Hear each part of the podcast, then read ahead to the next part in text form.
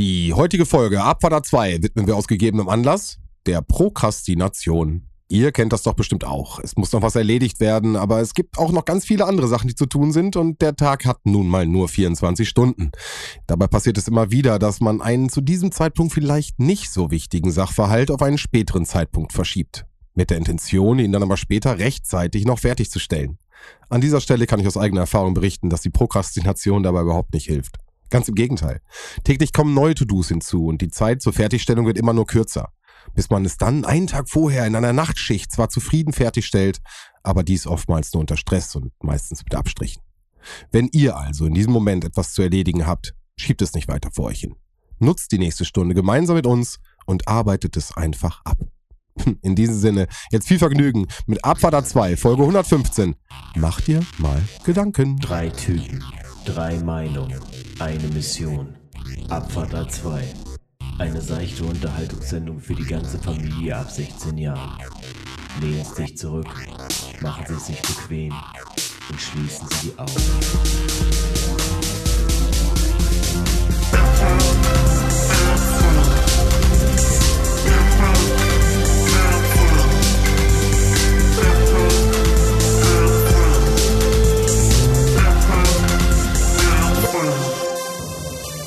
Jawohl, und damit herzlich willkommen zu einer neuen Folge Abfahrt 2. Heute ist der Tag, an dem ich alles machen durfte. Von Widmung, ihr habt mich gerade schon gehört, jetzt mache ich sogar die Eröffnung und auf Insta bin ich auch. Das heißt, diese Woche ist die Woche, wo ich raushauen, Content leisten musste, weil ich ja so äh, lange mich gedrückt habe vor weiteren Präsentationen. Eigentlich nur vor der Widmung.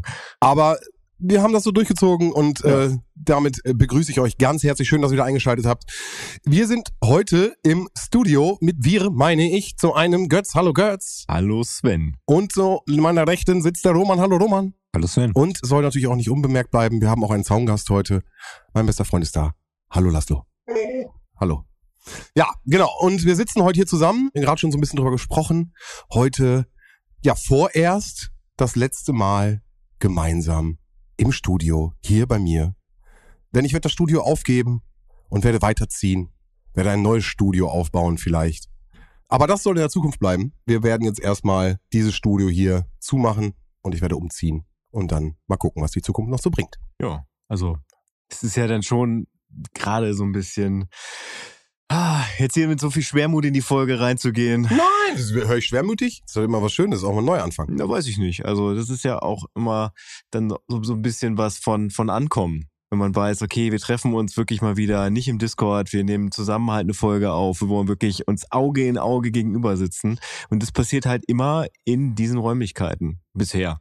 Bisher mhm. einfach. Mhm. Und das ist, wie gesagt, das ist halt hier so ein, ich weiß, wie es aussieht, ich weiß, wo ich sitze, ich weiß, wie, wie bequem der Stuhl gleich sein wird, ich weiß, wo ich hingucke, was ich zu tun habe, wo ich aufs Klo gehen muss, dass ich, wenn ich aus dem Klo wieder rausgehe, dass ich auf jeden Fall die Spülung richtig arretiere, damit sie nicht die ganze Zeit durchläuft. All das gehört irgendwie für mich zu dieser Art von Podcasten dazu. Ich bin bei sowas auch immer echt festgefahren. Ich fahre auch immer an den gleichen Ort in Urlaub, weil ich keine Lust habe, mich mit neuen Dingen auseinanderzusetzen. Also von daher wird das wahrscheinlich was extrem Specialiges bei mir sein. Jetzt Nein, ich werde versuchen, dich an dieselbe Position wieder zu setzen am nächsten Mal. Ich werde wieder versuchen, dass du das möchte, wieder... dass du den Raum genauso gestaltest. Ich werde dich genauso gestalten. Es wird alles noch... Und den Trockenbauer. wir werden das nachbauen. Nein, du, wir sagen ja auch immer, ne? die, die. Live-Situation hat immer noch was ganz anderes, wenn man sich so gegenüber sitzt, Körper, äh, Mimik, Gestik, Körpersprache allgemein. Das bringt natürlich nochmal voll viel und äh, auch wenn man irgendwie die Augen nochmal Augenkontakt hat und die Person direkt anguckt, das hast du ja bei den Displays auch nicht. Da weißt du auch nicht, guckt er jetzt mich an, guckt er Roman und guckt er Götz an so. Und dann immer die Person direkt anzusprechen, ist natürlich hier, gucke ich jetzt irgendwie direkt Roman an und Roman weiß, ich schaue ihn an. Das ist natürlich noch was ganz anderes. Und man merkt auch einfach, dass der Gegenüber irgendwas sagen will oder hat irgendwie nochmal Lust. Also ich mag ja auch die Live-Situation. Ja, wie ist es für dich, Roman? Ja, irgendwie, ich meine, hier hat alles begonnen. Ne? Hier hatten wir unsere erste Aufnahme. Stimmt. Ich weiß halt äh, immer noch, wie ich da saß, wo Götz jetzt sitzt. Irgendwie habe ich es geschafft, hier auf das gemütliche Sofa zu kommen. Keine Ahnung ob es Soundgründe waren oder so, oder Götz Wohlwollen mir gegenüber. Vielleicht ein schlechtes mhm. Gewissen, das er irgendwie einlösen musste. Nee, nee. Die Gründe sind mir auch egal, aber lange werde ich diesen luxuriösen Platz dann ja nicht mehr innehaben. Nee, das ist schon, schon ein bisschen Wehmut. Aber ich freue mich trotzdem für dich, Sven. Ich weiß, du gehst hier nicht, obwohl du hier bleiben wolltest, so, dass du gehst aus eigenen Stücken und ich verstehe das alles komplett und wünsche dir auf deinem weiteren Weg alles Gute. Das klingt ja, wieder Absage meiner Bewerbung. Als würden wir uns gar nicht mehr sehen. So. Also, nein, äh, nein, das ist es ja nicht. Ich meine, wir treffen uns einmal im Monat. Ja, ja, genau. Aus der Welt bin ich definitiv nicht nein. und äh, regelmäßige Treffen werden auf jeden Fall weiterbleiben und das Projekt, und das war, glaube ich, echt die erste Frage, die ich, glaube ich, euch, oder wo ich es erzählt habe, dass ich vorhabe, äh, das Studio aufzugeben, dass ich euch direkt gefragt habe oder gesagt habe auch, dass ich das Projekt hoffentlich nicht damit gefährde. Und wir haben es jetzt ja in der Corona-Zeit, wir sind ja wirklich ein Corona-Podcast, haben wir auch schon mal gesagt, wir sind ja wirklich ja. komplett in dieser Zeit entstanden und haben ja auch wirklich äh, über die Zeit hinweg wirklich die ja, digitale Aufnahmemöglichkeit, äh, ich gucke jetzt ein bisschen in Götz-Richtung, gerade was Schnitt und so angeht, ja auch echt lieben gelernt. Ne? Also gerade du sagst ja auch mal, wenn wir zusammensitzen und dann die Spuren übereinander ziehen und du hast immer noch Nebengeräusche oder irgendwelche anderen Sachen, das fällt natürlich weg, wenn wir äh, an anderen Orten aufnehmen. Ja, also das ist jetzt ein bisschen nerdig so, aber der Schnitt ist schon einfacher, wenn jeder halt in einem separaten Raum aufnimmt ja. und da keine Übersprechungen da sind. Ja. ja. Genau. Und wie gesagt, für mich wird das natürlich alles weitergehen und wir werden natürlich auch weitermachen. Bin ja nicht aus der Welt. Nee, nee, nee. Aber deswegen kein, kein Wehmut, Jungs, sondern nächstes Kapitel. Staffel, wo sind wir eigentlich mittlerweile staffelmäßig? Neun. Staffel 9. Wir sind am Ende, gen Ende von Staffel 9. Guck mal, dann ist es jetzt mit Staffel 10 vielleicht, kann man sagen so ein neues Kapitel nach zehn Kapiteln. Ich finde, kann man mal machen. Da kann man auch mal einen neuen Hauptcharakter einführen.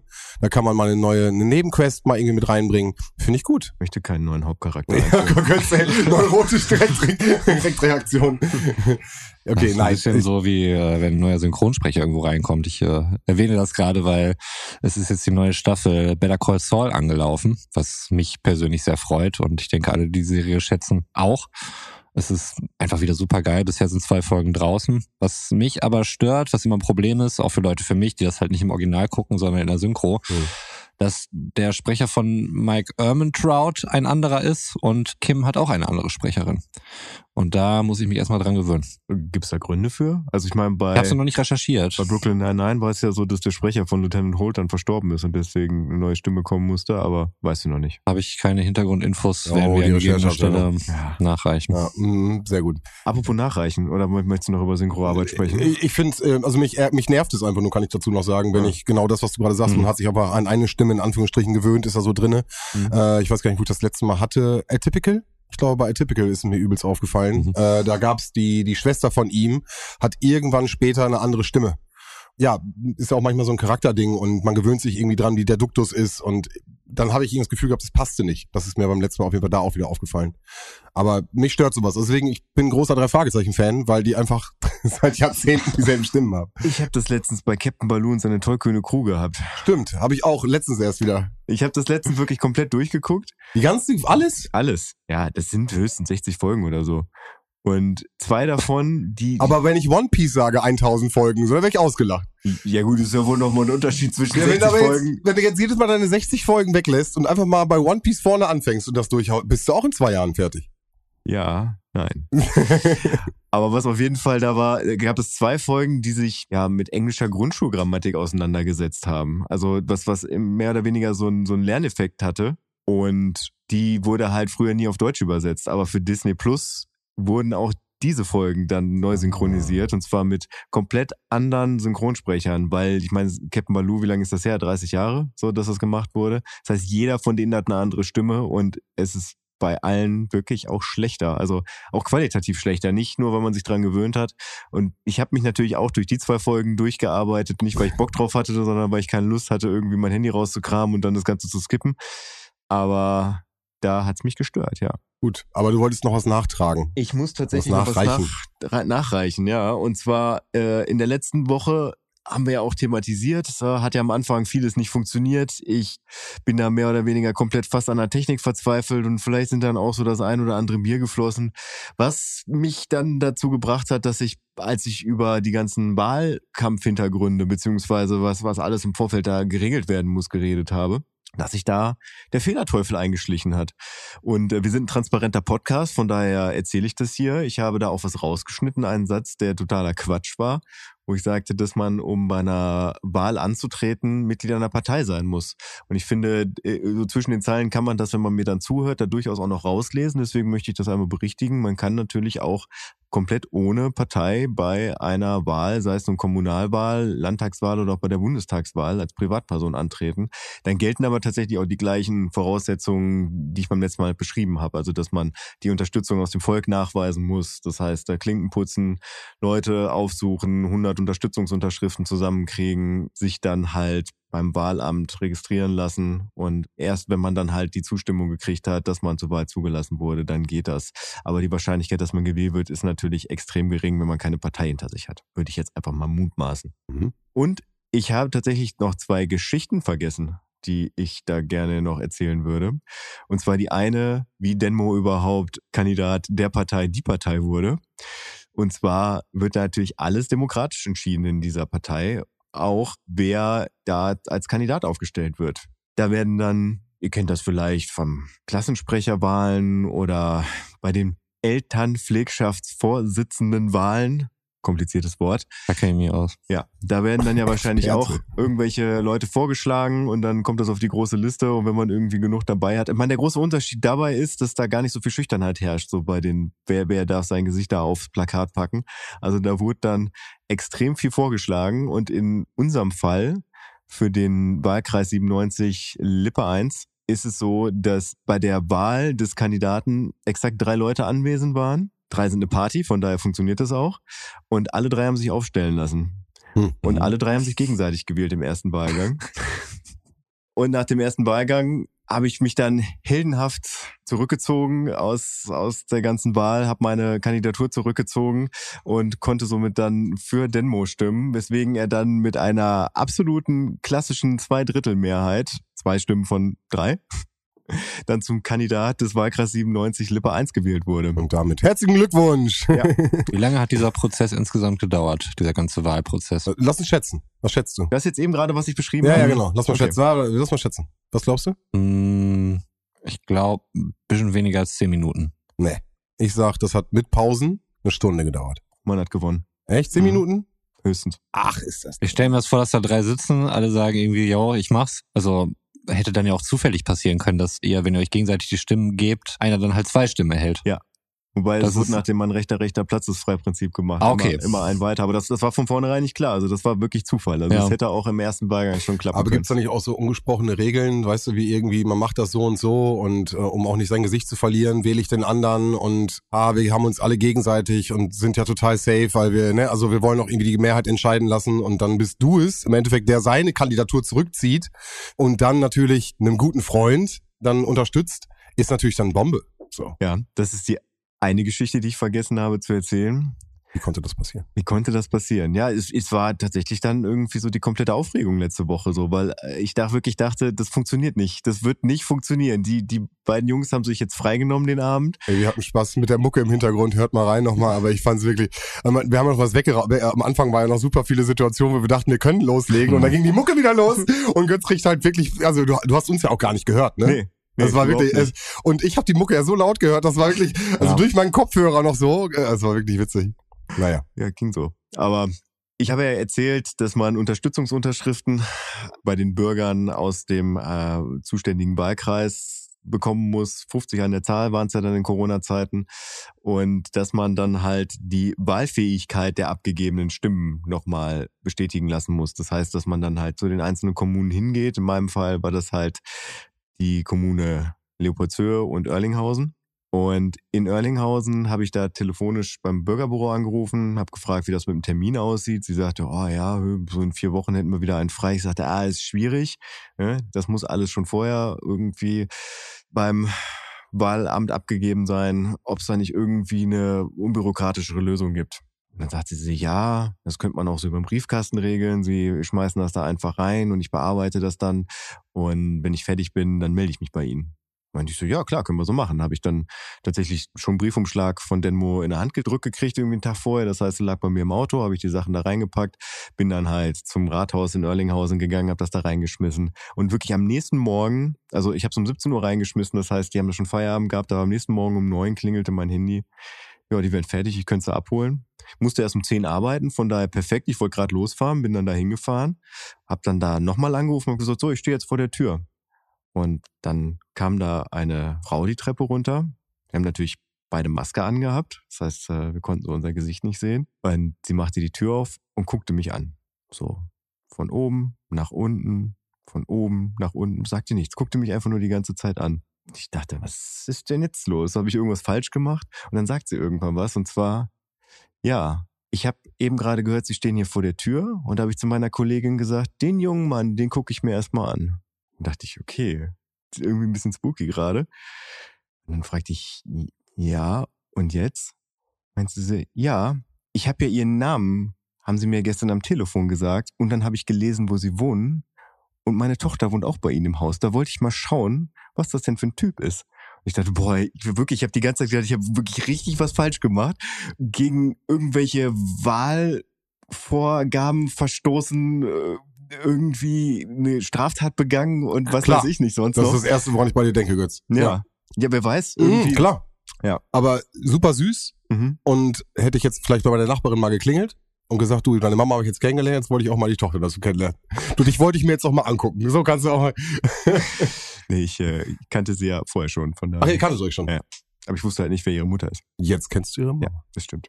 Vielleicht warst du sogar schon mal Thema. Wer weiß, wer weiß, wer weiß. Ja, liebe Grüße. Grüße gehen raus. Äh, ja, aber Wahl, Wahl, Wahl, Wahl. Habt ihr äh, Thema Wahlomat wieder mitbekommen? Ja, habe ich gemacht. Hast du sogar gemacht? Echt? Du auch? Nee, nee. Ich habe aber auf äh, 1 Live so den Valomat-Check mitgekriegt, wo diverse User da verschiedene Valomate ausprobiert haben, die natürlich nicht alle Valomat heißen. Und der Valomat hat tatsächlich als schlechtestes abgeschnitten. Wir haben uns ja schon, also ich habe mich da auch schon mal in einer anderen Folge äh, schon gut drauf, drüber abgerantet, weil ich Mhm. finde, dass die Antwortmöglichkeiten zu gering oder zu, ähm, ja, einfach nur drei Möglichkeiten sind zu wenig und die Fragen teilweise auch äh, ein bisschen schwierig gestellt. Für die Vergangenen muss ich dafür sprechen. Ich habe den neuen jetzt auch gemacht, äh, hatte sogar echt überlegt, ob wir den vielleicht irgendwie gemeinsam machen, aber nachdem wir dann nach Top 3 schon eine Stunde brauchen äh, und das 38 Fragen sind, äh, dachte ich, macht das Nee. vielleicht nicht so Sinn.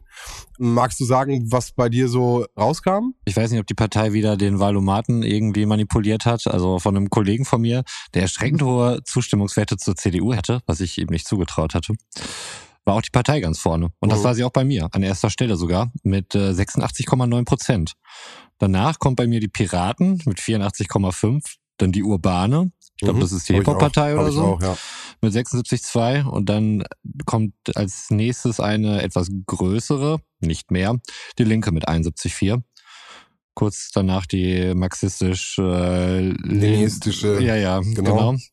69, dann hast du, kommen die Grünen, SPD gleich auf, Neo, die Basis und Volt äh, hattest du jetzt nicht drinne? Volt hatte ich nicht drin. Ich weiß gar nicht, ob ich so da ins Ergebnis mit aufgenommen hatte. Ich mache immer alle. Also ich habe immer alle mit ja, drinne. hatte ich auch. Da war so viel Spatenkram dann irgendwie Ein, drin. Ge ein Gefühl, was ich habe, und das greife ich gerade auf, was du auch sagst, und gucke damit in Götz Richtung. Ich habe das Gefühl, die Partei ist überall mit Mhm. dabei, so, und dadurch polarisieren sie halt auch mit den Punkten, die die Leute haben. Äh, Bei mir waren sie auch mal ganz weit, ganz mit oben. Ich fand, nur hast du die Texte dazu gelesen? Nee, habe ich nicht. Ich hoffe, ich kriege ihn jetzt noch richtig zusammen. Also liebe Grüße an die Textschreiber da. Und zwar ging es um Videoüberwachung auf Schlachthöfen. Mhm. Mhm. Finde ich ein finde ich interessantes Thema, hatte ich gar nicht auf dem Schirm, habe mich da ein bisschen eingelesen und es geht ja darum, dass man im Endeffekt bestimmte äh, Situationen der Tierschlachtung im Endeffekt falsifizieren Mhm. kann, dass das alles äh, bestimmte Gänge hat und der Text, du kannst mal so den Text anklicken Mhm. der verschiedenen Parteien, was sie dazu sagen und bei den Parteien stand drinne, ich hoffe, ich krieg's jetzt richtig hin. Ja, die Schweine müssen überwacht werden und die Tiere auch. So. Also sie schaffen es dann natürlich mit dem catchy Text dann Mhm. im Endeffekt so ein bisschen das Ganze aufzugreifen und kam bei mir auch ganz oben weit vor. Mhm. Ich war mit, mit Urbane war ich mit drinne. Die erste Partei, die dann über die 5%-Hürde, sag ich mal, regelmäßig kommt, waren bei mir die Grünen. Mhm. Dann auch Linke und SPD. Ja, also auch derselbe Sache. Aber Volt halt hatte ich auch noch im Kopf auch noch. Mhm. Ja. Aber ich glaube, das ist tatsächlich auch so ein Bubble-Ding. Ich kann mich noch daran erinnern, das hast, hast du das nicht erzählt, wo da eine ziemlich hohe Redakteurin von der Welt Ja, ja, richtig. Dass der, dass der Valomat wohl offensichtlich alle zu weit rechts einschätzen würde, weil alle ihre Freundinnen und sie Mhm. selbst da rechte Parteien dann eben zugesprochen Das ist sehr Wer war das denn nochmal? weiß es nicht mehr. Kann sein, dass ich da noch irgendwie einen Screenshot von habe. Ich Ja. weiß nicht mehr, welche Redakteurin war. Es war auf jeden Fall von der Welt. Ja, ja, genau. Und das, ich glaube, das ist genau, das passiert jetzt hier gerade auch. Wir sind linksgrün versifft, meinst du? Ja, Genau das auf das. jeden Fall. Also da Aber- nehme ich mich auch nicht von aus. Das ist auch nichts, was besonders überraschend kommt. Ähm, Aber, vielleicht- dass die müssen wir das an Partei der halt, Stelle nochmal sagen, weißt du? dass wir das auch wissen. Kleiner ist das Disclaimer für diesen Ja, Podcast. genau. Alle Anwesenden in diesem Raum sind linksgrün Ja. versifft. Jingle an der Stelle äh, kann hier eingefügt Nee, werden. aber das hier bei meinem äh, Kollegen oder Ex-Kollegen dann, ähm, der sehr hohe Zustimmungswerte oder am meisten und eben auch mit der CDU hatte, aber da die Partei dann auch gleich auf war, das war dann ja schon eher konträres Ergebnis dann, ne? Wir machen die Politik, die der Wähler möchte. Ja. Ja. Ein, äh, einen spannenden Punkt fand immer. ich jetzt nochmal gerade energiewendemäßig die äh, Bebauung von Neuwohnungen und dann im Zusammenhang mit Solar. Mhm.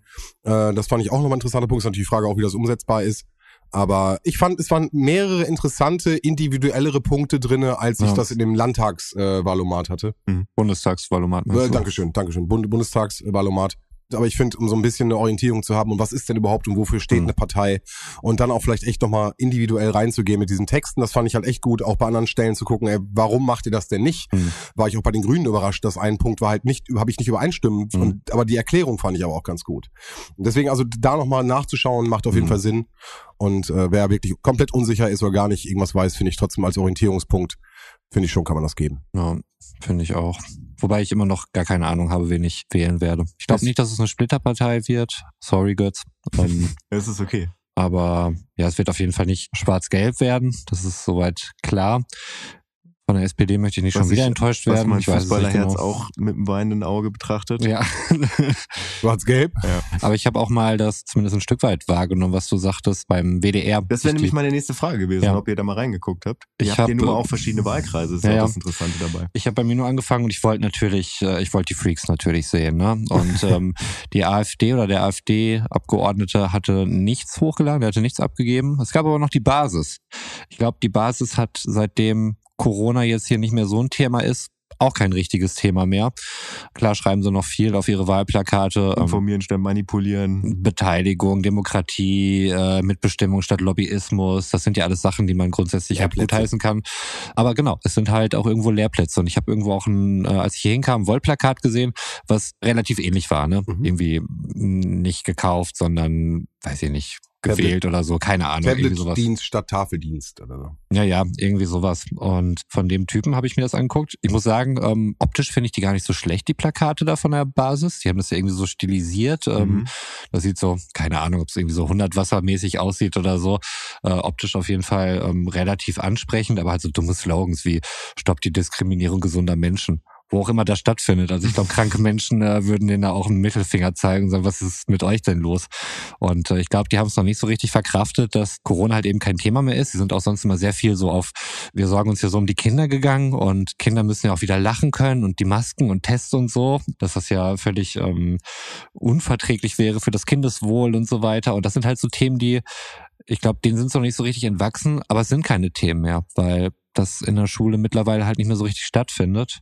Ich habe mir dann den ersten Clip angeguckt, da ging es um Bildung, wo der Typ dann auch meinte, er möchte halt gerne mehr Geld in Bildung investieren. Ein Ansatz, den ich erstmal gut finde, weil der Bildungssektor ohnehin in Deutschland, also nicht nur auf Das ist doch Landes... in, in jedem Kreis so, ne? Also, dass es halt diese vier Videos gibt mit, einem- Ja. mit einem kurzen Zwischenbinder, genau. wo dann die Fragen vorgelesen Mhm. werden. Also, das heißt, die Vorgaben waren für alle gleich. Ja, richtig. schon, ja. Ja, okay.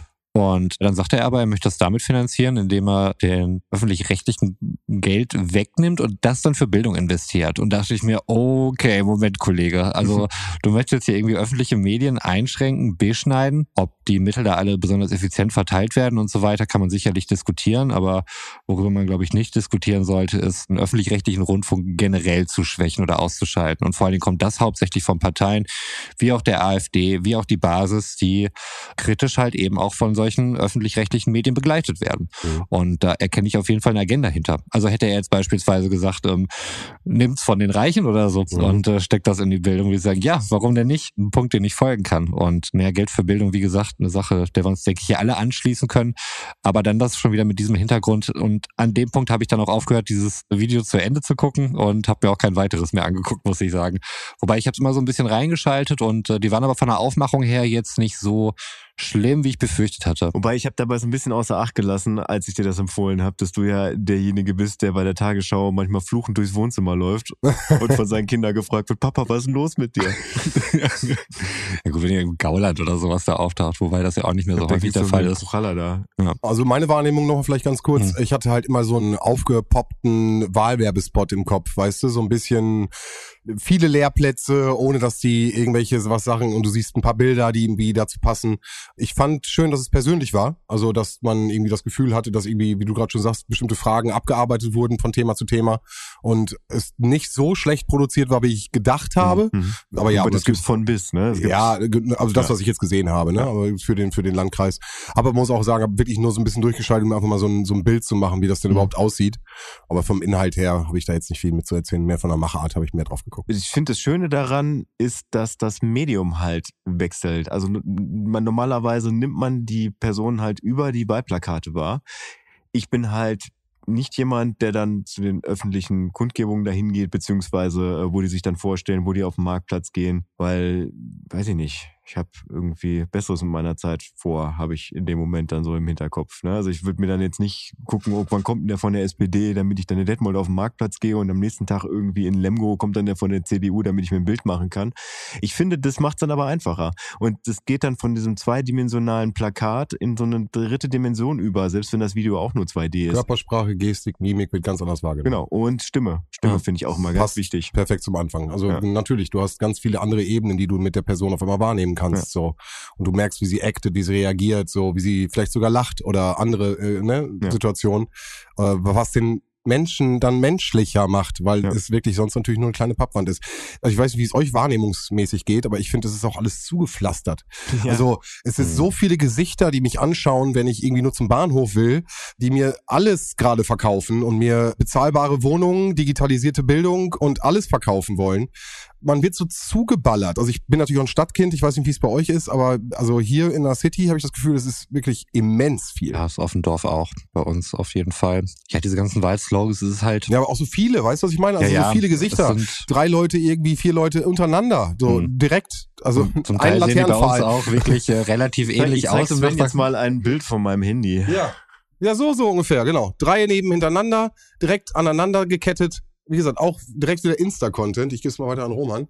Ja, müssen, Aber genau müssen, so. Du abklären. Du, du, du, weiß ich nicht, Wahlplakate, die du abfotografierst? Seht ihr nicht öffentliches Gut? Ja, da geht's ja um das Parteiplakat, was in der Mitte hängt. Das habe ich jetzt ja. außer Acht gelassen, weil ich dachte, du wolltest mehr auf den. Ich wollte darauf hinaus, dass du tatsächlich auf dem Plakat, das ist, man kann, es gibt auch Blankoplakate. Die hat, die haben auch zumindest die SPD, das weiß ich, weil die sich in Detmold mit der Partei eine Kommunikation angefangen haben über Plakate, die sie untereinander gehangen haben. Das war ein bisschen komisch und das Ganze wurde dann über Twitter weitergeführt. Aber da sind dann halt diverse Plakate der SPD und davor dann halt das Parteiplakat, auf dem steht uns reicht ein Plakat und irgendwie ist es das ja auch. Also ich habe ja auch mittlerweile Plakate aufgehangen. Direkt als ich aus dem Urlaub wieder kam, war meine erste Aufgabe irgendwie los und dann äh, Leiter im Kofferraum Plakate rausgeholt und dann aufgehangen. Da fällt einem das wirklich das erste Mal so richtig auf, wie viel Plakate irgendwo überall hängen und dass du dich dann auch fragst, wo hänge ich denn was hin? Weil ich meine, als kleine Splitterpartei hat man halt keine 500, 600 Plakate, die man dann irgendwie dann lustig die Straße runter zupflastern kann, dass du irgendwie an jede Straßenlaterne da was dran machst, sondern da musst du dann schon irgendwie so ein bisschen mit asen, dass du halt gucken musst, wo machst du es hin, wo macht es irgendwie Sinn. Und ja, wie gesagt, da fällt einem das erste Mal auf, wie viel davon mhm. eigentlich da hängt. Ja, absolut zu viel. Ich muss da aber noch einmal sagen, nur Stilkritik, ich finde die SPD-Plakate eigentlich sehr gelungen. Also rein ästhetisch. Das ist so ein dunkleres Rot, was sie diesmal verwenden. Und den äh, Font, den sie haben, der ist so ein bisschen retro, aber nicht zu retro. Also finde ich optisch gelungen. Jetzt unabhängig von irgendwelchen Inhalten, die finde ich äh, bei allen Wahlplakaten irgendwie äh, nee, sehr ich, inhaltsleer. Ich finde, die SPD das ist zwar designtechnisch ansprechend, also auch bei der Bundestagswahl war es schon, aber ich finde, bei Bundestagswahl hat das Ganze so eine Endzeitstimmung gehabt, so durch dieses krasse Rot, Schwarz, Weiß. Mich das immer so ein bisschen an irgendwie an, an 1984 erinnert. Und jetzt ist es so, wenn ich mir diese Plakate von der SPD angucke, so wie das Ganze halt aufgebaut ist, wie das bearbeitet wurde, sehe ich das immer und das spricht mit mir und sagt, darf ich ihn aus der Bibel vorlesen? Ja. Hatte ich nicht den Eindruck. Also ich habe es jetzt vor allen Dingen halt so im ländlichen Raum gesehen und irgendwie wirkte das da passig so. Als wenn man, also die haben natürlich irgendwie nicht die Agenda so wie die AfD beispielsweise, irgendeine 80er Jahre Republik zurückzuholen, die es nie gegeben hat, möglicherweise nur in der Erinnerung. Aber trotzdem, ich finde es, also ich finde es gelungen. Aber es ist Geschmackssache einfach. Ja, ich nehme das mal mit und schau beim nächsten Mal. Mir ist das nicht aufgefallen. Eine Ästhetik ist mir nicht aufgefallen. Apropos Ästhetik. Eine Frage, die sich mir seit ein paar Tagen stellt. Ist es jetzt wieder okay, Xavier Naidoo Musik zu hören?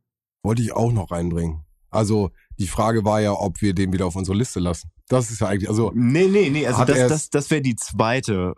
Also das wäre erst wirklich also die zweite die, Instanz die, die, dabei. Ich würde die Frage so anders stellen.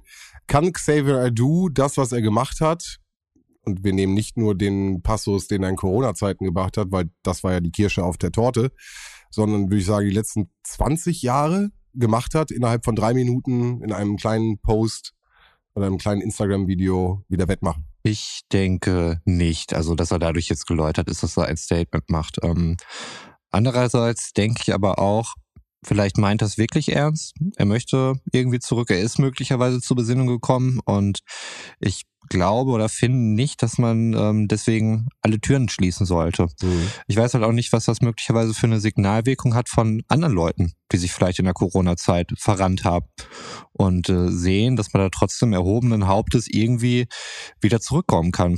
Mhm. Also ähm, ich, ich hätte jetzt allein aus musikalischen Gründen jetzt nicht zwingend irgendeinen Xavier-Track irgendwie, den ich unbedingt auf der Liste sehen muss. Also das wäre jetzt kein Thema für mich. Doch, doch, doch. Also ich habe wirklich bewusst aufgehört, Xavier Naidoo Musik zu hören. Also ich trenne da auch so die neueren Werke von den ersten beiden Alben, die ich grandios fand, die ich halt hoch und runter gehört habe, die auch bei mir zu Hause tatsächlich noch in Original liegen. Aber ich habe dann bewusst gesagt, ich höre mir nichts mehr an von dem. Ich finde es immer super schwierig. Wir sprechen natürlich jetzt hier über einen Künstler einerseits, die musikalische Figur Xavier Nadu und dann die Vermischung über Social Media, Internet, etc.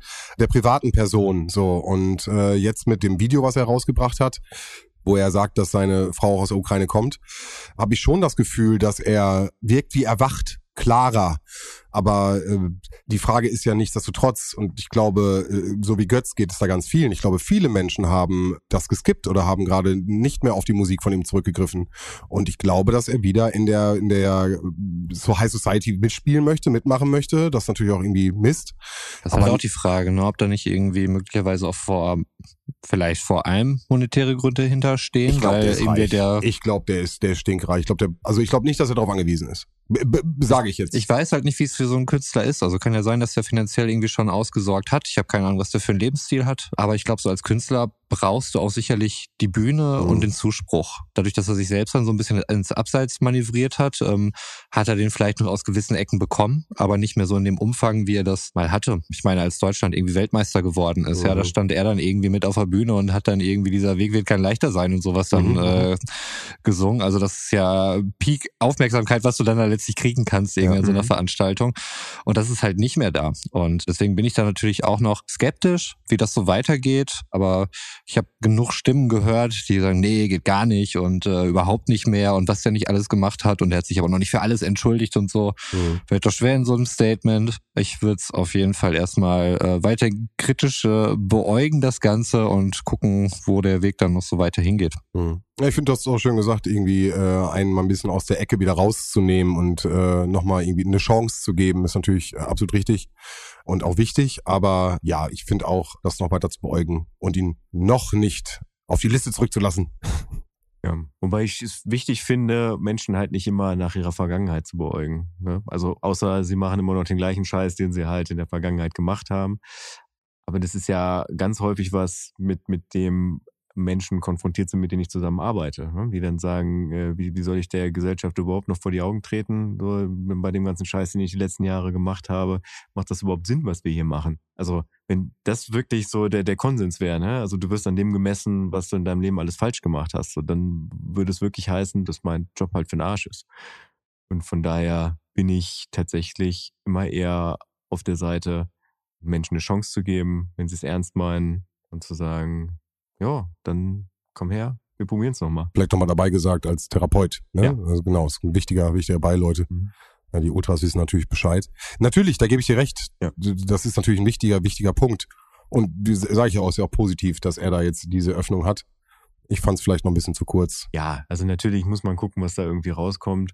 Aber es hat mich auf jeden Fall überrascht. Also ich, hätte, ich hätte nicht gedacht, dass Xavier Naidoo es nochmal schafft, so einen Wow-Effekt bei mir rauszu... Wobei doch, es hätte, hätte vielleicht noch eine Schippe drauflegen können, wo ich mir dann dachte, wow, ich hätte nicht gedacht, dass es noch krasser geht. Aber nee, in dem Fall, ich saß in der Mittagspause, hab da so ein bisschen, wollte eigentlich irgendwas googeln. Ich hatte noch nicht mal Mittagspause, ich wollte irgendwas Dienstliches googeln. Und das Problem ist, dass ich den, den Firefox installiert habe, wo dann irgendwie so eine Firefox-Startseite aufgeht, die man nicht, also die man wahrscheinlich irgendwie umstellen könnte, aber ich bin zu faul, es zu tun. Und da wird man zugeballert bei dieser Startseite mit irgendwelchen, Wichtigen, heißen News. die anscheinend auf einen zugeschnitten sein soll, aber ich weiß nicht, das ist mein Arbeitsrechner, ne? das ist nicht mein Privatrechner. Ich weiß nicht, warum solche Gossip-Sachen mir dann halt am Anfang angezeigt Ja. werden, weil ich meistens über diesen Rechner tatsächlich irgendwie Google Antragsunterlagen ALG 2. Typischer Gossip, Ja. Gossip-Bereich. Genau.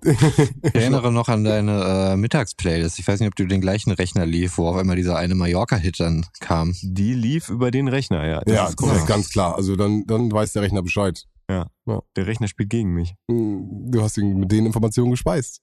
Vielleicht bin ich doch schuld. Scheiß Algorithmus. Ja. Ja, was äh, kein Algorithmus ist, sind äh, Menschen, die uns beeinflusst und geformt haben. Immer diese schönen Überleitungen jetzt. Und ich möchte auf jeden Fall noch deiner Hausaufgabe nachkommen. Ja, super. Habt ihr euch ein bisschen Gedanken gemacht zu meiner Hausaufgabe? Ich habe ja letztes Mal äh, die Frage gestellt, ob es vielleicht in eurem Leben oder vergangenen Schullaufbahn äh, jemanden gibt, einen Lehrkörper, den ihr besonders äh, hervorheben könnt, weil er euch den Kopf gewaschen hat, euch irgendwie auf die richtige Bahn gebracht hat, irgendwie eine coole Situation hatte.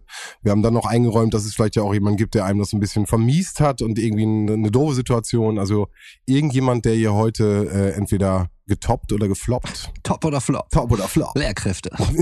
Eigentlich auch ein geiles Format. Ja. Wir fangen einfach in der Grundschule an und arbeiten uns langsam durch. Ja, ich, ich würde mal tatsächlich sagen, äh, also wenn man wirklich von der Grundschule an nach oben arbeitet, es nimmt ja so ein bisschen ab, finde ich. Also die Vorbildfunktion von Erwachsenen. Ich finde, je älter man wurde und je mehr man sich halt so entwickelt hat, und ich fange schon mit diesem Mann an. Also von daher, je älter ich wurde und je mehr ich mich entwickelt habe, desto unabhängiger wurde ich dann halt auch von, also wenn man jetzt mal ganz krass den schulischen Teil nimmt, von Lehrkräften. Ne? Also wo ich wirklich noch in meiner, Bis meiner zum Studium. Mm, Ja, also ich würde jetzt mal behaupten, dass auf der Schule, auf der Roman und ich gemeinsam war, gab es keine Lehrkraft, die einen extremen Impact auf mich hatte, wo ich sagen würde, die haben mein Leben ge geändert. Das habe ich ja schon gemerkt bei Roman, dass es ähnlich zu sein scheint. Ja, wobei mir ist äh, eine Person aufgefallen, aber ich glaube, bei der hattest du auch keinen Unterricht. Ich hatte auch nur eine Mittelstufe.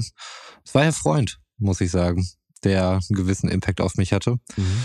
Ähm, Habe ich von vielen gehört. Äh, Sportlehrer und Mathe. nee, Also Englisch hatte er auf jeden Fall. Also Englisch hatte ich bei ihm gehabt. Aber Sport ist ein Sportlehrer oder was? Sport und äh, Ja, das sind immer die klassischen, oder? Der, der, der Sportlehrer ist eigentlich immer der lockere, coole, kommt ein Joggenanzug in die Schule. Lockern cool weiß ich gar nicht. Also im Sport war der ziemlich hart, muss man sagen. Ich weiß gar nicht, es ging mal das Gerücht um, dass er irgendwie eine Lizenz hatte, um äh, Volleyball-Bundesligamannschaften zu trainieren oder so. Keine Ahnung, wie weit das der Wahrheit entspricht, aber er, war auf jeden Fall ein sehr guter Sportler. Ich glaube, er ist auch jeden Morgen mit dem ähm, Fahrrad von Detmold nach Oerlinghausen gefahren äh, zur Schule. Was ja auch so, keine Ahnung, 20 Kilometer oder sowas Ja, sein. Also das sah auf jeden Fall körperlich so aus, als ob das stimmen könnte. Ja, also sehr Ja. drahtiger Typ auf jeden Fall. Und äh, beim Volleyball hat er uns immer aufgefordert, egal wie weit der Ball wegfliegt, springt hinterher. Weil man könnte ihn doch noch kriegen. Mhm. Auch wenn er fünf Meter weit weggeht, trotzdem hinterher springen. Einsatz zeigen. Ja. Mhm. Habe ich natürlich immer gemacht, weil ich bin ja sowieso, habe mich irgendwie hingeschmissen und so, wegen meiner Torwartgeschichte und so. gerade sagen, und, äh, kannst Hast den Ball doch auch gar nicht gesehen. Katzenreflexe. ja doch, das weiße Ding, das sieht man ja irgendwie. ich habe es vermutet, äh, Ja. wo es ist, genau. Ich habe es gespürt und äh, Ja, er hat auch in, in Sport grundsätzlich keine schlechtere Note als drei vergeben. Das fand ich. drei in Sport ist doch schon schlecht, oder nicht? Also nicht, also Entschuldigung, aber eine drei in Sport? Ja, aber in der Regel hast du halt eine zwei gekriegt. Also eins war halt schon außergewöhnlich gut und drei war dann wirklich, du hast eigentlich gar nicht dran teilgenommen und hattest mal Bauchweh oder so Mhm. und hast dann im Mattenraum gechillt. Von daher war das alles soweit okay. Im Mattenraum. Aber äh, vor allen Dingen Mhm. geprägt hat er dann auch im Englischunterricht. Das war dann irgendwann in der Mittelstufe. Und äh, irgendwie hat er jede Stunde damit angefangen. Ich glaube, es war auch der erste Lehrer, der seinen Unterricht halt auf Englisch komplett gemacht hatte. Was damals für uns auch ungewöhnlich war in der achten Klasse. Und er hat jede Stunde angefangen mit, es gab Jäger und Sammler. Das war die Baseline und da hat er mal irgendwas aufgebaut. Und der hat einem wirklich immer einen, ähm, einen ganz anderen Blick auf gewisse Sachen gegeben. Und er hat das so argumentiert, dass du ihm einfach folgen musstest, dass du sagtest, ja klar, ja, das ist doch klar. Mhm. So wie er das dann eben ausgedrückt hat. Und das fand ich sehr beeindruckend. Mhm. Er hat mich auch mal beim Rauchen erwischt. Wir wussten halt, er rennt uns hinterher. Und äh, als wir das dann gemerkt haben, okay, wir haben keine Chance, wir können einfach stehen bleiben, das bringt nichts, gab es auch nicht so richtig Ärger, aber er hat uns total fertig gemacht und äh, uns mehr oder weniger gesagt, dass wir wohl offensichtlich zu feige wären, Suizid zu begehen äh, und deswegen langsam Suizid durchs Rauchen äh, bevorzugen würden. War ein bisschen hart, aber äh, vielleicht so nicht ganz verkehrt. Hat letztlich nichts gebracht ich, ich wollte gerade sagen, jetzt immer noch, naja. Ja. Aber, aber es ist eine andere Ebene, ne? Also ja, merkt, ja, ihr, merkt ihr, was ich meine? Also so dieses, ja, er kommt auf eine Augenhöhe und probiert eher so dieses natürlich ermahnende, aber mh. schon Kumpeltyphafte so. Versucht da irgendwie einen anderen Weg zu gehen. Und das fand ich irgendwie Auch mit Schwarzberger gucke ich an der Stelle natürlich. Ja. Was, aber und äh, eine Situation, mich schon erinnere, wo ich jetzt nicht direkt, ja schon, aber äh, Nutznießer der Situation war eigentlich Henning damals. Es gab eine Situation, äh, wo ich zwei Wochen schulfrei gekriegt habe. Gewisse BTM-Verstöße sind äh, verübt worden. Äh, es war ziemliches Neuland an dieser Schule und äh, dementsprechend gab es halt auch eine Schulkonferenz. Ich war weiß, das die Expo-Affäre? Es war die Expo-Affäre, okay. genau. Um die Leute draußen abzuholen. Wir waren in der 10. Klasse auf der Expo, dachten, es ist halt eine die coole... im Jahr 2000 in Hannover stattfand. 2000 in Hannover, ja, ganz die genau. War geil. Habe ich leider nicht so viel von mitgekriegt, weil wir uns relativ früh halt entschieden hatten, jo, lass mal einen rauchen da. Äh, bestimmt super cool. An sich, äh, klar, mega gute Idee. Was nicht so schlau war, war die Ausführung, weil wir uns am Rand des Geländes gesetzt haben. Ich glaube noch irgendwie äh, uns äh, eine Bon gebaut haben und noch alle dachten, Mensch, ist das eine Laterne oder eine Kamera? Das ist bestimmt eine Laterne. Naja, lange Rede, kurzer Sinn. Irgendwann kam der Sicherheitsdienst an. Es war auch die Zeit, wo ich meine Brille nicht getragen habe, obwohl ich sie sehr dolle gebraucht hätte und dachte, oh cool, jetzt kommen hier noch mehr, die da irgendwas machen wollen. Und äh, nein, es war der Sicherheitsdienst, der dann eben kam und uns da aufs Polizei oder nur mich aufs Polizeirevier genommen hatte. Ach so. Ja, weil ich der Einzige war, der einen Personalausweis dabei hatte. Nein. Ja, und dann saß ich da stoned bei dem Bullen und musste warten, bis ich von meinem, äh, nee, von dem Klassenlehrer der Parallelklasse äh, abgeholt worden bin, der sehr nett zu mir war mit mir auch irgendwie noch äh, Hochseilbahn fahren wollte und so weiter. Und äh, nachher von meinem Klassenlehrer abgeholt oder übergeben wurde, wo der Rucksack auf jeden Fall am Klappern war, äh, wegen der leeren Bierdosen, die er bei sich geführt hatte. Und so sagte, Mann, Mann, Mann, was macht ihr immer für eine Scheiße?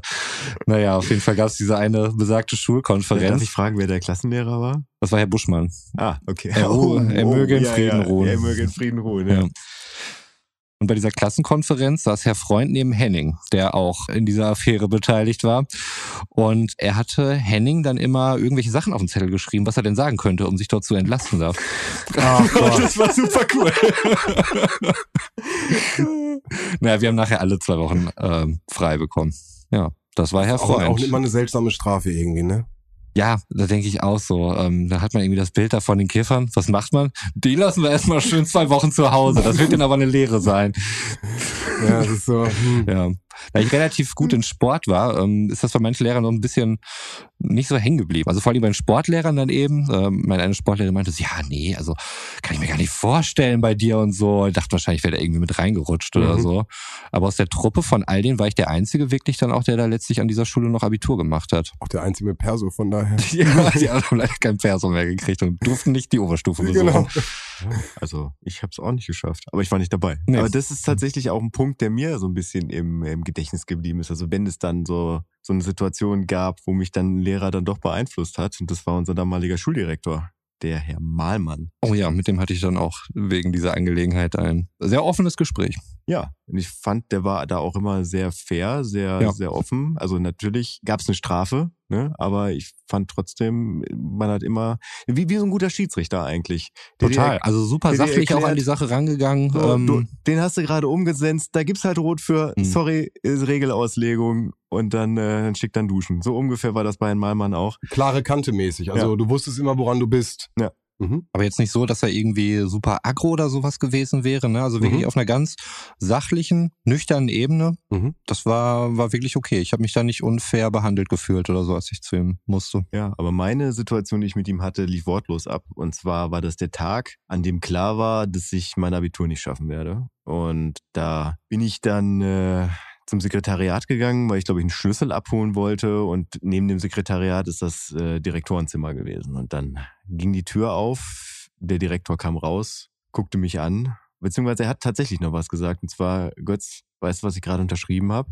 Und ich guckte dann nur nach unten, dann guckte ich wieder nach oben und dann sah ich, wie er mit dem Kopf geschüttelt hat und weitergegangen ist. Und es war wirklich ehrliche Enttäuschung in seinem Blick und das war das Schlimmste eigentlich an der ganzen Sache der Rest war mir egal. Also ich dachte mir, irgendwie geht's auch weiter. Es ging's ja auch, ja. Also äh, mhm. es ist ja quasi einfach nur ein Hindernis, was da gerade auf dem Weg liegt. Eine dornige Chance. Eine, in dem Fall tatsächlich, nein, so würde ich das nicht benennen. Niemals. Aber ja, es, es war im Endeffekt einfach nur ein Hindernis mehr, was man irgendwie umgehen musste. Aber das war für mich bis zu dem Zeitpunkt überhaupt nicht schlimm. Bis zu diesem Blick, beziehungsweise diesem Kopfschütteln. Und das hat nachhaltigen Einfluss auf mich gehabt bis heute glaube, er lebt auch gar nicht mehr. Weiß ich gar nicht. Aber trotzdem, in meinem Kopf lebt er weiter. Mhm. Mit diesem Kopfschütteln. Ungefähr gleiche äh, Klasse. Wir waren bei dir, hast du gesagt, Oberstufe bei dir? Ich war in der 13. Also auch Oberstufe, ja. schon die schon die weitere Führung. Ja. Und ist es euch leicht gefallen oder hattet ihr direkt äh, ein Bild oder habt ihr äh, abwägen müssen? War es jetzt leicht bei dir, Roman? Hast du direkt gewusst, das ist der oder hast du dich ein bisschen schwer getan?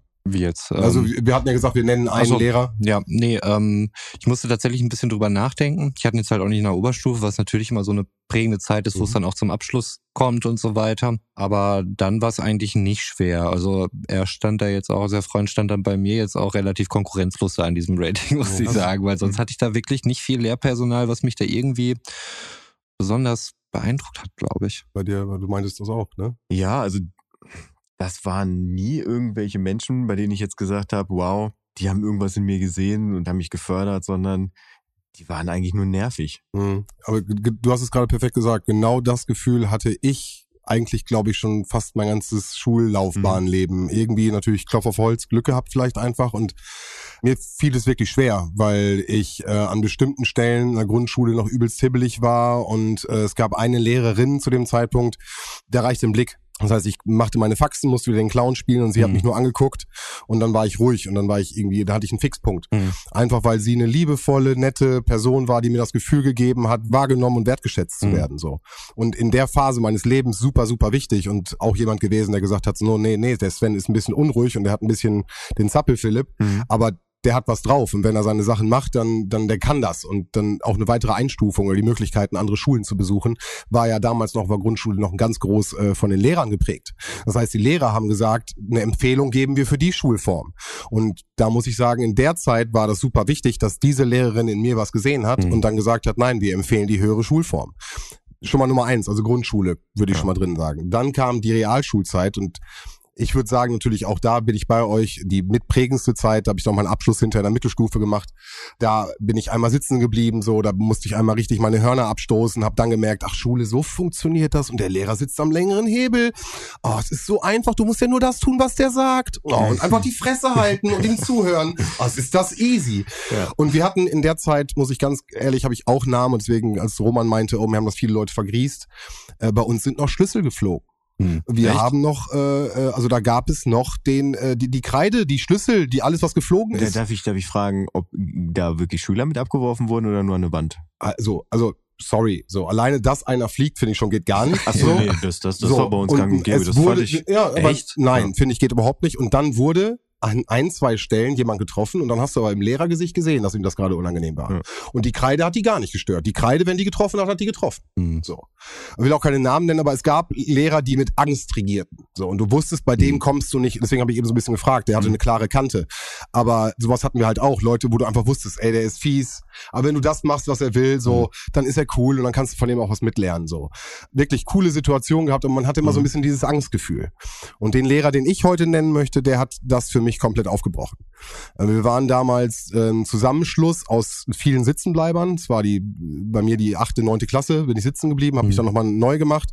Ich war mit den ganzen Störenfrieden sozusagen wirklich in einer Klasse. Man mhm. hat wirklich, um den Schnitt höher zu halten, ich habe keine Ahnung, waren wir auf jeden Fall alle in einem Ding drinne wir waren wirklich auch dafür bekannt, Rowdy-mäßig, nicht zuhören, einfach mal aufstehen, aus dem Unterricht gehen, so große Fresse, solche mhm, Sachen. Also ja. wirklich dumm, dumme, jugendliche Scheiße einfach. Punkt. Dann kam die Sache, und ich weiß nicht, wie es bei euch ist in auf einer neuen Schule, es kommt ein neuer Lehrer. Mhm. So, alter Lehrer geht weg, wir kriegen einen neuen Lehrer. Und wir, ja, wer ist denn das? Wer könnte das sein? Kriegst natürlich nichts raus. Bist natürlich irgendwie, keine Ahnung, siebte, achte Klasse, so, was, was weißt du vom Leben, mhm. so. Und es kommt der Tag, an dem Lehrer X kommt und Lehrer X die Schule betritt und du guckst schon, so, weißt du, aus dem Fenster, hey, wer ist denn das? Ah. Und es kam einer, ja, wirklich schnieke gekleidet, so gut, gute Klamotten, polierte Glatze, wirklich on fleek und eine ganz kleine runde Brille, sah mhm. richtig streng aus. Und dann ging schon die ersten, oh scheiße, oh Jungs, ey, da können wir uns nichts erlauben, ah, der soll mal sehen, weißt du, so bla. Mhm. Da ging schon die, du hast halt diese polarisierenden Jungs, die ganz hinten sitzen, die sagen, mir kann der gar nichts, ey. So, ich, ja. ich kriege meine Note, weißt du, so in die Richtung. Und du hast halt auch irgendwie verschiedene Situationen in der Klasse gehabt. Auf jeden Fall kam jetzt die Situation, er kam in diese Klasse, legt seinen Mantel ab, und darunter hat er ein pinkes Polohemd an. Lachsfarben. und zu dieser Zeit natürlich, wie gesagt, pubertierende Jungs so, rosa, ne, nur was für Mädchen und solche Sachen wurden einfach klischeemäßig natürlich klar, waren bei uns irgendwie ganz normal. Und er hat sich hingestellt und fragte irgendwie, hallo, mein Name ist, und jetzt komme ich zum Namen, Herr Lamprecht, Jochen Lamprecht, ihr könnt mich alles fragen, was ihr wollt kam auf eine Augenhöhe und deswegen meinte ich eben auch so dieses dieses auf Augenhöhe runterkommen, nicht den erhobenen Zeigefinger und wer seid ihr denn überhaupt und mhm. ich habe so viel von euch gehört, was also dieses klassische Ding ist so. Und er hat sich hingestellt, hat wir hatten ja natürlich alle unsere tollen Namensschilder, auch den Klassiker, den in der Schule hast. Ja, und wir durften vertauschen. ihn alles fragen so und dann kommt der erste forsche Typ von hinten. Alles, wirklich alles, so. Und er so ja klar, alles. Und dann kommt die Frage, die im Endeffekt in einem 16-Jährigen das erste Mal hochschult. Sind Sie schwul? so. Oh und Mann, ey, und du hast halt, du hast halt dann das Gelächter der Klasse, ja, ist natürlich klar okay. so, aber du hast ein so, ich hatte eine so souveräne Person vor mir, mhm. die das souverän beantwortet hat, die dann, die sein Handy rausgeholt hat, gutes Handy da natürlich auch, Statussymbol natürlich auch für, für das Alter, und dann äh, Bilder von seiner Partnerin gezeigt hat. Mhm. Dann sind wir auf äh, andere Bilder gekommen aus seiner Kindheit. Er hatte irgendwie so äh, Handschuhe, mit diesem Seil durch die Ärmel, damit er sie nicht verliert. Mhm. Und hat dann davon erzählt, wie er die immer sonst verloren hat und hin und her. Also er ist auf eine super persönlich, auf einmal war das ein Kaffeeklatsch. Mhm. Und die härtesten der Harten saßen hinter mit vorne, wollten auch wissen, was da geht mhm. und haben irgendwie, und es war einfach ein richtig, richtig schöner Moment. Und nichtsdestotrotz hat er es immer wieder hingekriegt, klare Grenzen, klare Sachen aufzuweisen. Wir hatten Geschichte damals bei ihm dann im Endeffekt, was dann später auch mein Hauptfach wurde im Abi. Der hat mir den Spaß an Geschichte und Deutsch, sorry, mhm. Geschichte und Deutsch. Und der hat mir super die auch den Spaß an der Geschichte mhm. wieder geholt. Und eine Sache möchte ich noch erzählen, weil ich dir auch schon so oft erzählt habe und es einfach perfekt passt. Thema Industrialisierung. Und wenn ich dieses Thema irgendwann mal jemandem beibringen möchte, würde ich es genauso machen. Er hat die Klasse geteilt und das war auch mal geil. Er immer so praktische Sachen gemacht. Nicht nur frontal lernen, sondern mhm. mit neuen Methoden ist er gekommen und hat was ausprobiert. Und dann hat er Werbeartikel, äh, Kugelschreiber mitgebracht. Mhm. Lass es 100 Stück gewesen sein, ist ja scheißegal. Jeder bekam einen, jeder sollte ihn auspacken.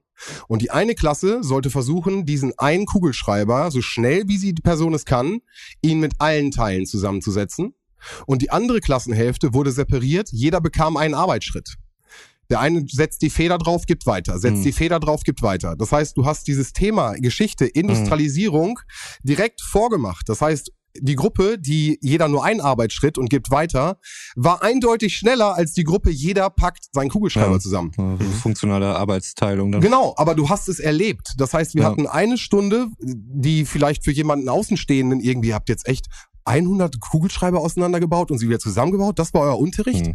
Aber was dahinter steckte und wie er das eingeleitet hat, war einfach so prägend und ich denke immer noch immer gerne an die Situation zurück, wie wir dann gewonnen sozusagen, mhm. dann den schnelleren Part hatten, weil wir äh, jeder nur einen Arbeitsschritt ja. und weitergeben. Und so hat er es verbildlicht und angebracht.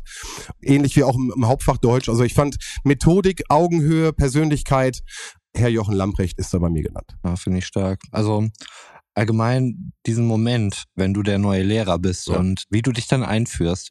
Ich weiß gar nicht, ob, ob LehrerInnen in ihrer Ausbildung so genau auf diesen Moment vorbereitet werden. Also wie viel Stress. diese Situation ja. halt prägt, ne? Ja. was das mit mhm. dir halt auch macht und was sich da halt schon alles entscheidet in dieser Situation.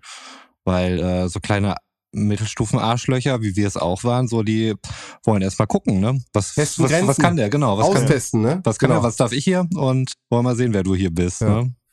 Eine Sache würde ich gerne noch vom Anfang von Götz aufnehmen. Und zwar meintest du, dass das so ab der Oberstufe haben dir Erwachsene nicht mehr so imponiert und du hattest niemanden mehr richtig. Also wie war das bei dir, Roman? Da hattest du an der Uni noch jemanden? Ich überlege, wir hatten da einen Dozenten, da war immer erst mittwochs um war um sieben oder um sechs oder sowas dann die Vorlesung. Ich habe mit einem Kommiliton, hatten wir vorher immer noch äh, oben dann. Kasper. Nee, ich weiß, ich komme tatsächlich nicht mehr auf den Namen. Okay. Ich weiß auch nicht mehr genau, was er dort unterrichtet hatte. Wir hatten auf jeden Fall vorher mal einen Hansapilz getrunken und danach. meistens morgens. Nee, also das war eine Abendveranstaltung auf jeden Fall. Ich weiß gar nicht, ob das Sozialforschung war, irgendwie äh, quantitative Methoden oder so. Das fand ich noch gut auf jeden Fall. Aber ich fand viele da sehr dröge, die ich hatte. Einer, das weiß ich noch, Herr Kieserding, einer der großen Luhmann-Jünger, die da echt eine große Nummer, glaube ich, Ja. sind. Ähm, wobei ich auch nicht weiß, ob Luhmann halt außerhalb von Bielefeld so eine große Nummer ist, äh, wie es halt in Bielefeld der Fall Ich ist. glaube schon. Ich glaube schon. Ja, also ich glaube schon, dass, dass viele irgendwie darum beneidet werden und er hat sich da auf jeden Fall sehr klar positioniert. Ich fand es damals sehr befremdlich, dass er sich schon damals weit vor Distanzunterricht und sonst irgendwas seine ähm, Vorlesungen halt immer von seiner Assistentin aufgezeichnet geliebt. haben. Ich habe es so geliebt, ey. Da brauche ich mich nur online anmelden, komm, das angucken, wann ich Mhm. wollte. Das war und er, das musste mal reinziehen. Ein Professor, der einfach von Anfang an sagt, Mhm. meine Vorlesung ist direkt äh, digital. Ich meine, wir, wir sitzen ja auch hier Ja. und nehmen es auf so und da macht man mal irgendwie einen Ausspruch, den man, äh, ne, mache ich nochmal. Der setzt das so einfach hoch, Mhm. direkt online. Das fand ich schon krass. Also ich weiß noch, in meiner Diplomarbeit, da habe ich glaube ich auch zwei Vorlesungen zu dem Thema, über was ich geschrieben habe, halt mir angeguckt, weil sie einfach online waren und ich, ich habe das damals gefeiert, so Mhm. dass ich mir Mhm. auf die Art und Weise halt von zu Hause aus Wissen aneignen kann. Mega. Ja. Und nochmal eine andere Zeit. Das darf man, wie gesagt, heutzutage ne, ist natürlich ein ganz anderer Zugriff, aber es war eine andere Zeit und der ist da ist weit sein- seiner Zeit absolut voraus gewesen, Mhm. auf jeden Fall. Total, ja. Also damals hat man ihm halt einfach Narzissmus unterstellt, weil der hat sich halt schon ein bisschen gut gefühlt, sich selbst gut gefunden und hatte, glaube ich, auch häufiger mal Treffen mit irgendwelchen. Naja, vielleicht müssen wir den Namen nochmal rauspiepen an der einen oder anderen Stelle. Äh, ich weiß auf jeden Fall von der Kommilitonin von mir, die sich irgendwann auch mal privat mit ihm getroffen hatte. Das war aber alles noch weit vor Digitalisierung. Man könnte sagen, er hat einen großen Impact auf sie gehabt. ja, kann sein. Ja. Wie weit dieser Impact war, weiß ich möchte nicht genau. jetzt nicht in diesen, in diesen Dingens, aber äh, Klatsch und Tratsch, ja. ja, ein bisschen. Nee, aber, Aber- ähm, nein, also wir hatten ja damals schon irgendwie diese ganzen E-Learning-Plattformen und Mhm. so, wo Sachen abgeladen worden sind. Ja, das war wirklich noch alles weit vor Digitalisierung. Das hat echt gut geklappt. Und als ich jetzt hier hingefahren bin mit dem Zug, habe ich einen der Trainer gesehen, die meinen äh, Sohn trainieren. Der ist auch gerade nach Bielefeld gefahren. Der studiert wohl gerade irgendwie im zweiten Semester Povi.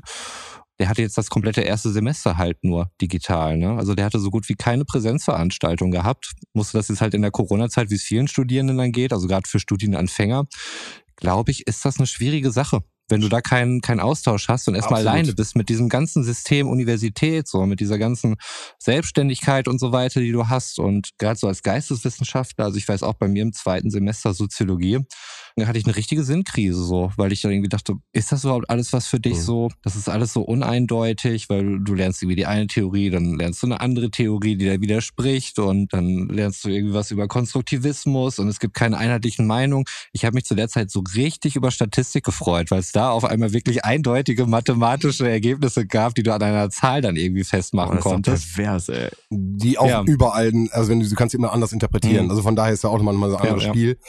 Aber wie gesagt, ich hatte, ich würde das, Andreas Zick, hast du bei dem was gehabt? Äh, ist das der Konfliktforscher oder? Äh, unter anderem, ja, äh, Erziehungswissenschaftler und hat auch viel in Migrationsforschung und Konfliktforschung gemacht. Okay, nee, hatte ich aber nicht. Hatte War, genau, nicht also so viel da, der war noch, bevor er bei der Tagesschau dann irgendwie auch mal Ja. aufgetreten ist und so. Einfach jemand, der immer die Hörsäle gefüllt hat, so. Oder äh, für mich auch an der Stelle muss ich es nennen, Paul John, so, der einfach im Medienbereich in der Uni einfach geruled hat.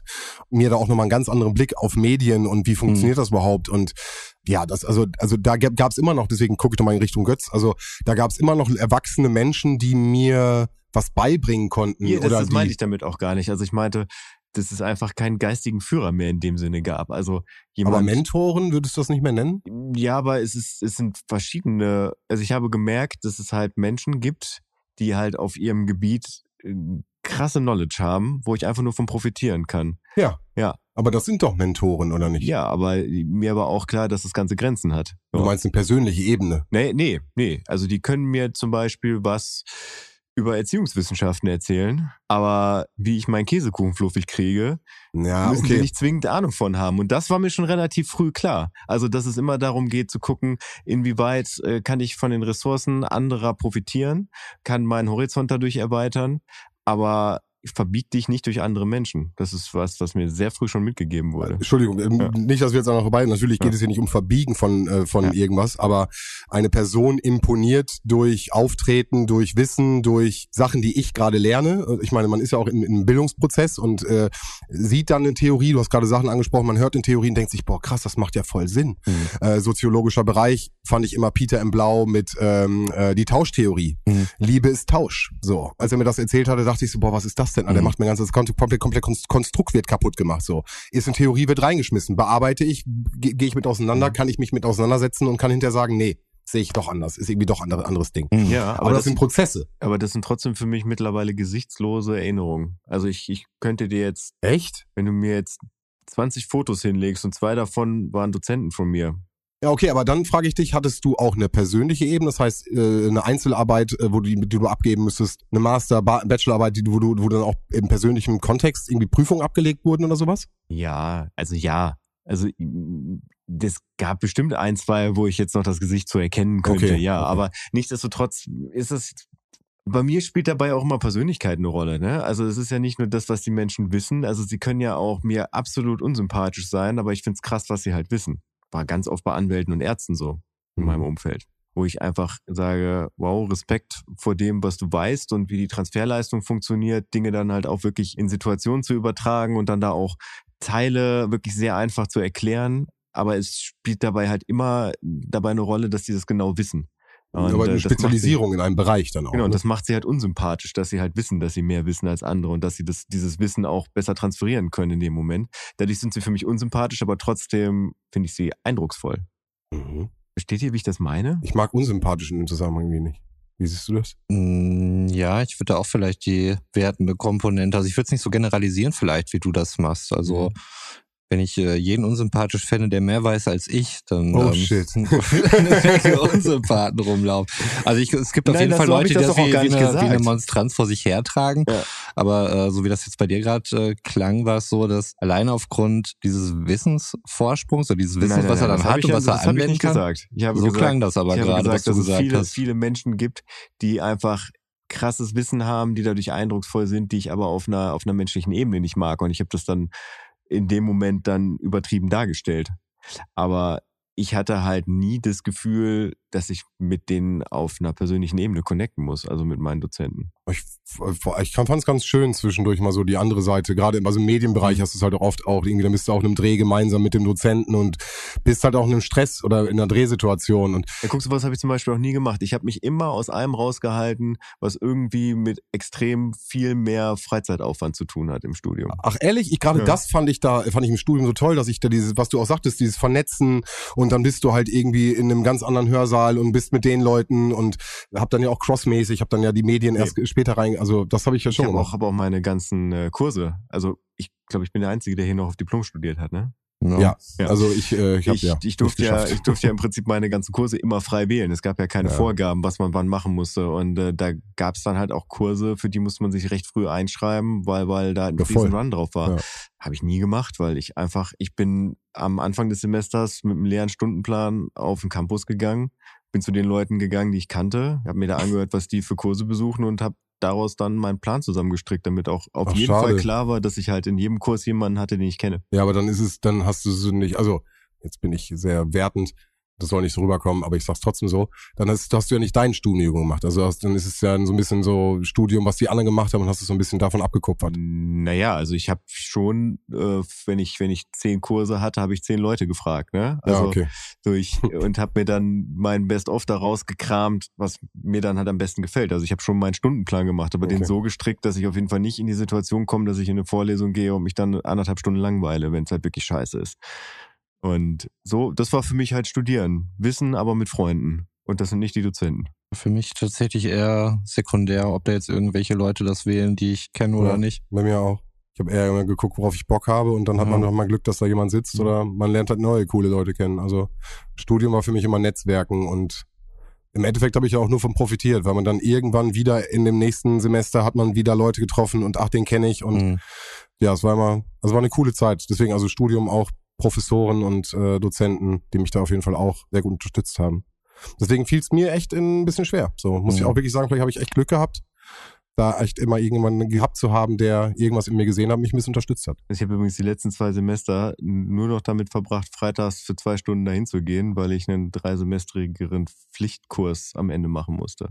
Also ich habe tatsächlich nur noch einen Tag die Woche studiert. Und hattest doch BAföG oder was? Ich hatte noch BAföG, ja. Also ich habe halt den Rest gearbeitet. Also ich habe ja schon vorher in da gearbeitet, wo ich jetzt arbeite und habe das Studium halt gebraucht, um da für die gleiche Arbeit mehr Geld zu bekommen. Klar, warum solltest du dann nochmal Freizeitsachen? Und dann noch Wissen dazu zu Mhm. bekommen. Ne? Also das, das spielt ja schon eine Rolle. Also das hat mich schon interessiert, aber ich habe halt alles, was ich im Studium gemacht habe, auch auf den Suchtbereich ausgelegt. Mhm. Ja, bei aber- mir waren es die Medien, Ja. bei Roman war es Und das Potpourri. Ja. alles. Ja, aber ich fand, beim letzten Mal hast du ja das eigentlich so von Lehrkräften so ein bisschen entkoppelt. Ne? Also, dass es einfach so, so um Menschen geht, die halt einen gewissen Impact halt im, im Leben auf, auf einen hatten. Mhm. Und ähm, da, ich habe jetzt eigentlich nur Herrn Malmann, den alten Schuldirektor, da mit reingenommen, weil mir das da gerade dann, als Roman das erzählt hat, so in den Kopf kam, ne? äh, dass das wirklich was war, was auch noch bis heute nachhalt. Aber eigentlich hatte ich eine Situation, die war mit meinem Vater in seinem Werkzeugkeller unten. Also das war der einzige Ort, an dem früher im Haus meiner Eltern geraucht werden durfte. Bis zu dem Zeitpunkt, als sie eine neue Heizung gekriegt hatten und die Heizung quasi aus der Umgebungsluft die Flüssigkeit gezogen hat, was dazu geführt hat, dass die Umgebung um die Heizung kalt wurde und dann aus dem Heizungskeller der Kühlraum geworden ist und man da nicht mehr rauchen durfte. Trauriger Tag. Aber damals ging das noch und mein Vater war halt rauchen unten im Keller und hat da irgendwas gebastelt und ich kam auch gerade von ich weiß nicht wo wieder und wenn man bei meinen Eltern die Einfahrt hochgegangen ist, hat man schon unten im Keller gesehen, wenn da unten das Licht brannt, okay, Papa ist da.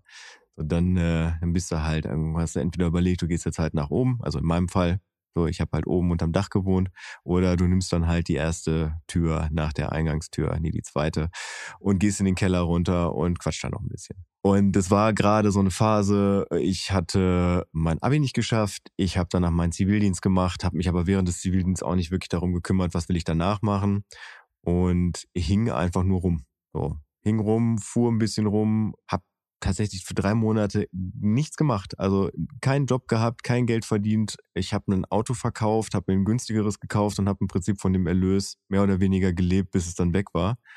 Dann kam es zu diesem Gespräch, wo mein Vater sich dann hinsetzte und meinte, Junge, ich meine, was soll ich dir sagen?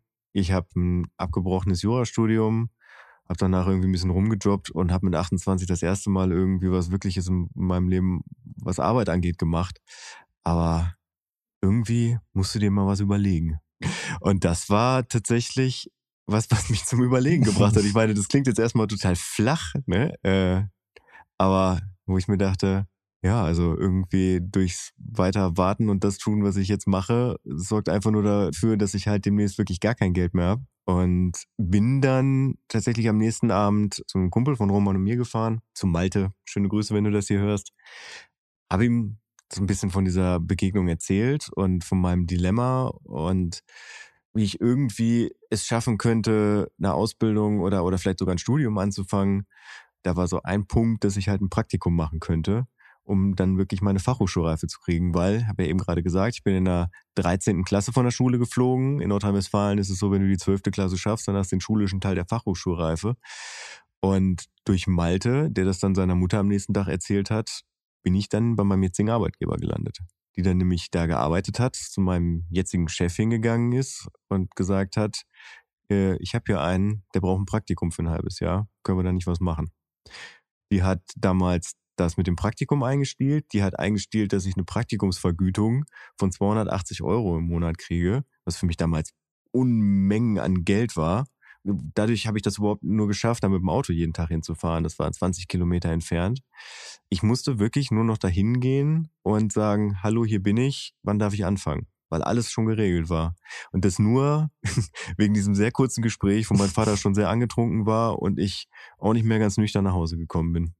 Manchmal sind das die richtigen Situationen, um den Jungen auf den richtigen Weg zu bringen. Was ich übrigens, um dann nochmal so ein bisschen die Sentimentalität so am Ende rauszunehmen, was mir dabei mal aufgefallen ist und was ich wirklich ein bisschen erschreckend fand, ich befürchte, aus Berufsgründen passiert mir das sehr, sehr häufig, ohne dass ich es weiß. Also, dass es Menschen gibt, die dann sagen, wenn, wenn ich das und das Gespräch mit dem halt nicht geführt hätte, Mhm. dann wäre es vielleicht anders gelaufen. Oder wenn, wenn ich da bei dem halt nicht die Therapie gemacht hätte. Muss ja nicht zwingend an dem liegen, was ich wirklich gemacht habe, sondern einfach nur an der Zeit, die er bei meinem Arbeitgeber verbracht hat, wo ich ihn halt begleitet habe, wo ich dann vielleicht einfach als Gesicht und als Name eine große Rolle gespielt habe. Das fand ich schon ein bisschen strange tatsächlich, weil ich mir dann dachte, okay, wir sprechen dann davon, dass es Menschen gibt, denen mein Rat irgendwie weitergebracht hat. Und wenn man mal ganz ehrlich ist, also die meisten Ratschläge, die ich mir selber gegeben habe, die waren bisher nicht wirklich von Erfolg gekrönt. Also von daher. Aber genau das ist es ja. ja. Und ich glaube, das ist das auch, was ich damit bezwecken wollte, das mal drüber nachzudenken, mhm. mal anzusprechen über die Sachen, die halt einen Impact oder einen bleibenden Eindruck hinterlassen, weil ich glaube, oder ich, das ist meine Einschätzung, dass das viel zu oft irgendwie in sich selbst bleibt und es gar nicht mhm. die Möglichkeit hat, rauszukommen. Ob das jetzt äh, der Vater ist, ob das mhm. jemand ist, der, äh, der einen irgendwie anders begleitet hat, aber oder ein guter Freund, die Situation ist die gleiche. Ein Impact kann was haben und das auszusprechen ist dann, glaube ich, das, was ich so ein bisschen wollte. Und ob mhm. das jetzt der Lehrkörper ist oder nicht, das geht, ist egal. Und die sentimentale Stimmung nehmen wir hier nicht raus, die bleibt genauso, wie sie ist. Sorry. es bleibt dir alles, wie es ist. Nein, ich äh, finde, das sind echt ähm, schöne Worte zum Ende, um einfach mal zu sagen, danke, danke an alle da draußen. Macht Impacts, gibt mal Impacts, gibt mal was raus da draußen, gibt ein Lachen raus und vielleicht der Nächste, der euch entgegenkommt, kriegt eher auch ein Lachen zurück. Damit verabschiede ich mich. Gute Fahrt. Fahrt vorsichtig. Ja, dem habe ich wirklich nicht mehr viel hinzuzufügen. Deswegen belasse ich es auch dabei und freue mich, euch nächste Woche auch wieder hier auf diesem Kanal begrüßen zu können. Bis dann, haut rein. Ciao. Ja, und auch ich verabschiede mich aus dieser Folge Abfahrter 2 und äh, wünsche euch einen wunderschönen guten Morgen, einen wunderschönen guten Vormittag, einen wunderschönen guten Mittag, einen wunderschönen guten Nachmittag, einen wunderschönen guten Abend oder wie in meinem Fall gleich eine wunderschöne gute Nacht, wann immer ihr das hört. Ja, und mein sinnloses Wissen zum Ende der Folge ist etwas, wo wir eben gerade beim Studium waren was ich äh, nicht mehr gecheckt habe, ob es tatsächlich der Wahrheit entspricht. Ich fand es einfach nur irgendwie unterhaltsam, als ich es letzte Woche gelesen habe. Und zwar war einfach die Behauptung, dass der meistgelikte Tweet von Donald Trump die Verkündung seiner Covid-19-Erkrankung war. Mhm. Was auch immer ihr damit jetzt anfangen wollt. Gute Nacht.